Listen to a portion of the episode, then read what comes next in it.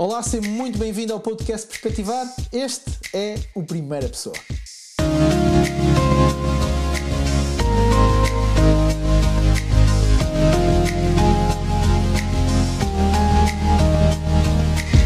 Eu sou o Ruben Barradas, o autor deste podcast. Muito obrigado por todo o feedback que temos recebido aí desse lado. Tem sido incrível todo o carinho, todas as mensagens, toda a, a adesão que temos sentido não só ao podcast, mas também às nossas redes sociais. Quero te incentivar a seguir-nos em qualquer uma das redes sociais onde, onde, onde nós estamos, Instagram e Facebook.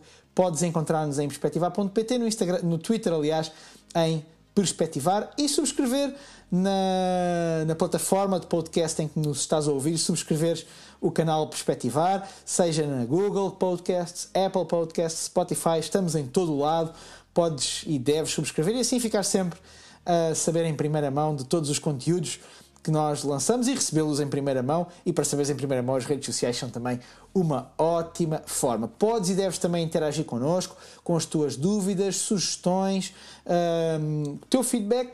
Não só podes dá-lo através das redes sociais, mas também podes utilizar o e-mail geral.perspectivar.pt. Na sequência do episódio, primeiro episódio, em que falámos de sinais que, um, que a nossa saúde mental pode estar em risco, hoje eu gostaria de falar um pouco sobre aquilo que podemos fazer quando esses sinais se manifestam. O que é que podemos fazer, o que é que podemos tornar prático, o que é que podemos tornar eh, em ação se verificamos que algum desses sinais existe. Se não, se não ouviste o primeiro episódio, aconselho-te vivamente a ir ouvir, identificar e eventualmente se identificaste alguns destes sinais, este é o meu conselho. O, eu quero, o primeiro conselho que eu deixo é uma amplificação da, daquele bónus que eu deixei no final do primeiro episódio, que é falar com alguém. Deves falar não só com alguém no sentido de desabafar, mas deves falar com alguém no sentido de encontrar ajuda. Um amigo, um confidente, sim, alguém que possas desabafar, mas também olhar para alguém que te possa ajudar. Se calhar alguém que passou por uma situação semelhante, ou alguém que tem essa capacidade, como muitos têm, de criar empatia, de entender o que está a acontecer e poderes falar com ele, trazer à conversa aquilo que estás a sentir, alguém que possa aconselhar e alguém que possa também acompanhar durante a jornada. Além de encontrares uma pessoa assim, um amigo, um confidente, eu acredito que deves falar com as pessoas que vivem contigo, fazem parte do teu agregado, nomeadamente marido, mulher, eh, namorado, namorada, parceiro, parceira, aqueles que vivem contigo para que possam saber o que tu estás a passar e te possam ajudar ao longo do dia, numa altura em que, bom, muitos de nós ainda estamos em teletrabalho, já no final do confinamento, mas ainda em teletrabalho, é uma excelente ferramenta tu falares com alguém, com a, com a pessoa que vive contigo e poderes colocá-la a par daquilo que está a passar na tua mente, no teu interior. Eu aconselho também a falar, se tu trabalhas, uh, uh, se és um trabalhador por conta de outrem, eu aconselho-te a falares com teu, os teus pares ou o teu patrão ou o teu chefe e colocares em cima da mesa aquilo que estás a sentir. Especialmente se o teu stress e a tua ansiedade, em boa parte, tu identificas que advêm da tua vida profissional. Colocares isso em cima da mesa. Eu sei que há chefes e chefes, há patrões e patrões, eu sei que nem todos são ah, como, como tudo, há pessoas compreensivas e há pessoas menos compreensivas, e eu acredito estás-me a ouvir, se calhar tens um patrão mais compreensivo, se calhar um menos compreensivo, se calhar até não tens um patrão, se calhar tens um sócio, um par, um parceiro. É importante falares com ele e de uma forma franca colocares em cima da mesa que te tens sentido desta maneira e que sentes que uh, não estás no teu melhor momento para juntos encontrarem soluções. Juntos encontrarem soluções, se calhar, para teres um pouco mais de tempo, uh, eventualmente tirares um tempo de férias, sei lá, mas falares com aqueles que trabalham contigo para encontrar uma solução em conjunto. Se trabalhas por conta própria, sei que isso é mais difícil às vezes falar connosco mesmo, mas eu creio que é possível encontrarmos ferramentas para diminuirmos um pouco os nossos níveis de stress e ansiedade.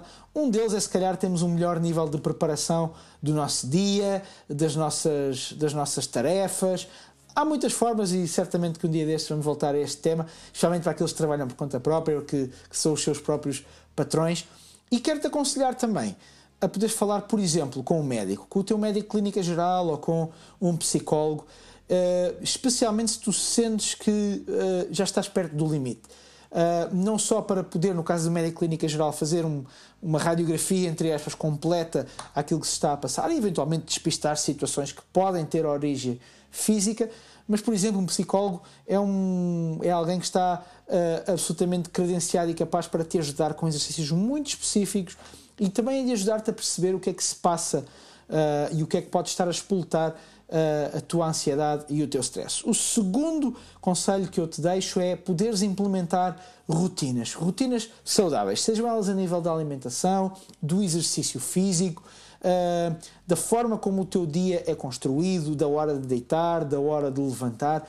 Essas rotinas vão te ajudar certamente a baixar os níveis de incerteza, os níveis de stress e de ansiedade e a teres uma vida mais regrada. Às vezes achamos que as coisas mentais não têm muito a ver com aquilo que se passa no mundo físico, têm mesmo muito. Por isso, por exemplo, aconselho a colocares o teu sono em dia, a teres uma hora a deitar que, que te permita descansar o suficiente, a levantar-te uh, depois de teres dormido uma boa, um bom número de horas. Uh, os especialistas falam sempre em 7 a 9 horas. Eu sei que isso às vezes para nós adultos, especialmente se estás a ouvir-me és pai e mãe, isto parece às vezes uma quimera, mas a verdade é que pelo menos fazemos essa tentativa de colocar as rotinas no caso, por exemplo, dos pais, colocamos essas rotinas em andamento e vais ver que em, poucas, em poucos dias e semanas vais ver, vais ver bons resultados disso, por exemplo, com uma boa rotina de alimentação ou uh, gastar algumas energias, sair para uma caminhada, para, uma, para andar de bicicleta, para dar uma corrida, nem que seja para fazer um pouco de exercício e espairecer um pouco, uh, implementar rotinas que sejam saudáveis. E em terceiro lugar, mudar a alimentação da mente. Porque quando o corpo não está bem, nós muitas vezes somos obrigados, alguns por auto-iniciativa, mas outros por conselho, a mudar algumas coisas na alimentação do nosso corpo, não é? De, dos alimentos que nós ingerimos. E muitas vezes nós, a nossa mente não está bem e nós continuamos a alimentar da mesma maneira e achamos estranho que nada muda. Pois bem, se calhar é a altura de mudarmos a alimentação da nossa mente. Um, hoje em dia, por exemplo, ver informação, ver telejornais, ver uh, os canais de informação 24 sobre 24 horas pode não ser a melhor solução porque as notícias são tão dispares, tão depressa.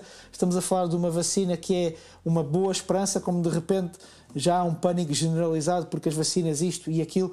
Então, mais vale nós termos, por exemplo, um controle maior do fluxo de informação que consumirmos e apostarmos, se calhar, não só em consumir informação, não estou a dizer para deixar de consumir, mas teres um controle nesse fluxo, mas, por exemplo, consumirmos coisas que possam colocar também a nossa boa disposição para cima, algum entretenimento, alguma ficção, sim, mas também quero deixar bem claro que deves não só procurar entretenimento, não só procurar ficção, mas procurar ver e ler coisas e ouvir coisas possam levantar o teu espírito, levantar a tua alma, coisas que possam alimentar-te e que te possam fazer crescer e também que possam dar uma esperança, uma expectativa melhor para o futuro, coisas que possam tornar-te melhor do que aquilo que tu hoje és. Nós somos seres humanos, temos em constante evolução, estamos sempre a crescer e quanto melhor tu te alimentares, melhor o crescimento que vais ter. Se calhar há áreas que tu nunca pensaste pegar, há áreas onde tu nunca pensaste especializar-te, aproveita, lê sobre isso, vê coisas sobre isso e aproveita para também a tua mente poder ter outros lugares, outros pensamentos e poder sair de alguns padrões que nós muitas vezes, nos quais nós muitas vezes ficamos parados. São estes os três conselhos: falares alguém que te possa ajudar, estabelecer novas rotinas e mudares a alimentação da tua mente. Um abraço a ti que estás aí desse lado. Lembra-te que a saúde da tua mente está em grande parte, como acabámos de dizer, ligada à qualidade daquilo que nós ouvimos e é exatamente por isso que nós estamos aqui deste lado. Por isso, até breve, um abraço.